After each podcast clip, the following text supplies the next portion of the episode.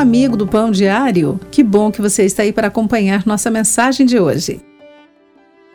Conta-se a história de um pobre rapaz do campo que tirou o boné para honrar o rei.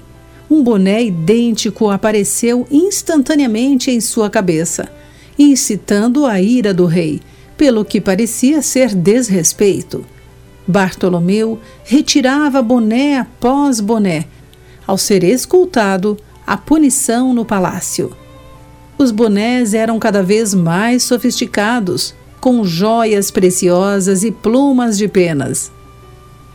O quingentésimo chapéu causou inveja ao rei, que o perdoou e comprou-lhe o chapéu por quinhentas peças de ouro.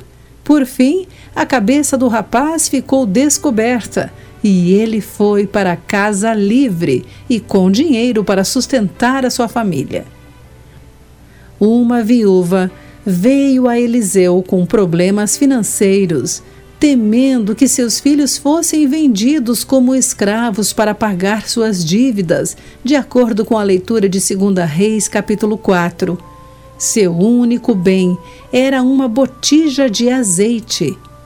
Deus multiplicou esse azeite para encher vasilhames emprestados suficientes para liquidar as dívidas, além de atender suas necessidades diárias.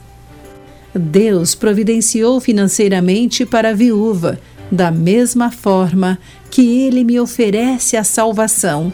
Fui destruída pelo pecado, mas Jesus pagou a minha dívida e oferece-me a vida eterna. Sem Jesus, somos como aquele pobre menino do campo, sem meios de pagar o nosso rei pelas ofensas contra ele. Deus supre milagrosamente o maravilhoso resgate para nós e garante que aqueles que confiam nele terão vida abundante para sempre.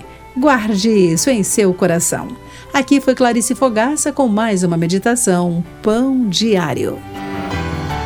Acesse o nosso site pãodiario.org para conhecer nossos recursos e solicitar o seu devocional Pão Diário. Nos escreva através do e-mail rádio@pãodiario.org.